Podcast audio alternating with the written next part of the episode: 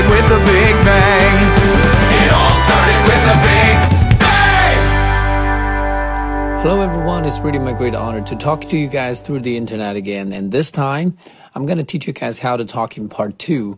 And the topic that is going to be used today is law. 那么今天呢，希望能够通过网络教会大家怎么样去描述雅思口语当中的一个法律。我们先来看一下考官是怎么样来问我们这些问题的。Describe a good law in your country.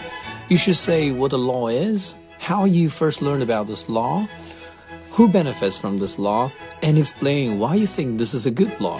那么在第一个问题当中呢，what the law is，考官要求我们能够讲出一些法律的英文名称来，在这里呢给大家提供一些作为备用。The Law of Environment Protection 环境保护法，Traffic Law 交通法。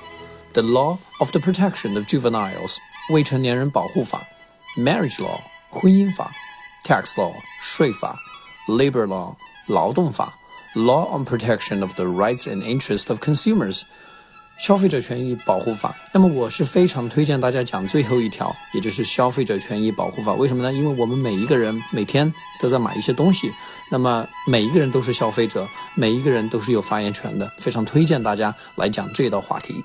而且在我们告诉考官我们要讲的这一条法律之后呢，我们还可以对这条法律进行一个点评。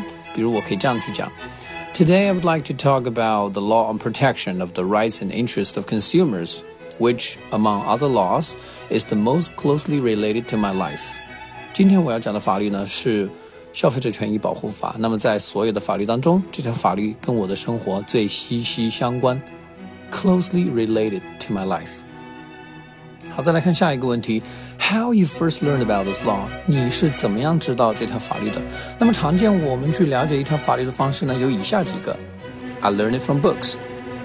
I learned it from the internet. I learned it because people told me. I learned it from class. 中国的学生最早是从什么时候开始有了法律的意识的呢？其实是在我们初中上思想品德课的时候。思想品德课的英文叫做 ideological and moral education。我们就可以这样去讲：I first learned about this law from one of the courses that is offered in my junior high school. It is called Ideological and Moral Education. In one of the chapters, I learned this law.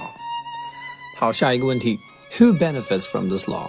谁会从这条法律当中受益？其实我们可以讲出很多不同的方面来，就是这条法律是可以对很多人有益的，比如说它对消费者有益，因为他们就不会买到假货，而且他们可以得到更好的售后服务。那么这条法律呢，同时对商人们、对 businessman 也是有好处的，因为短期来看呢，可能会给他们造成一定的影响，会对他们有很多的限制。但是长远来讲，啊，做生意呢，总是越能够帮助到他的客户，他们就越能够做得更加的长远。那么第三点呢，我们还可以讲到对整个社会其实也是有好处的，因为这样的话促进这个社会的啊道德，也促进诚信的一个社会，所以我们可以讲 contribute to the social morality or contribute to a faithful society。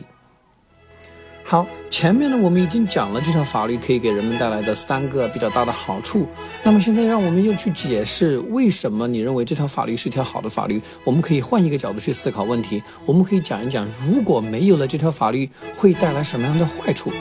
比如，如果没有了这条法律，有可能会发生强买强卖现象。Or some businessmen may force people to buy things from them。有的时候呢，有些商人甚至会。隐瞒一些信息，利用信息不对称去赚取利益。Some businessmen will withhold information and use the information asymmetry to make money。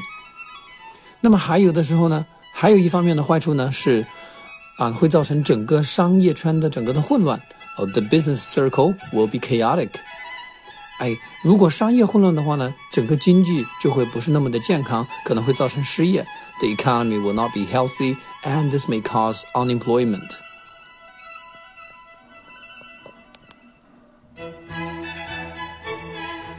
最后再把以上要点串起来，就可以形成一个比较优秀的雅思口语 Part Two 的答案了。Let me show it to you. 那么接下来呢，我给大家做一个示范。I'm going to describe the law on protection of the rights and interests of consumers, which, among other laws, is the most closely related with me. It was about 10 years ago that I learned about this law. but I'm not 100% sure how I knew it. If I'm not mistaken, it was probably from my ideological and moral education class that I learned about it. The law is great for different parties. Firstly, it is very beneficial to the consumers. They no longer have to worry about fake products and they can enjoy a good after sales service. It is also good for the businessmen. The law may put some limitations on them, but it is bound to boost their business in the long run. Only when the customers are happy can businessmen make profits. It also contributes to the social morality, making it more faithful. I believe it is a great law for the following reasons. Without it, businessmen may force people to buy things from them. Some people may manipulate the market and make the price rocket. And the business world would be chaotic Such a law can prevent the above mentioned problems. There's no reason for me to doubt that it is a great one.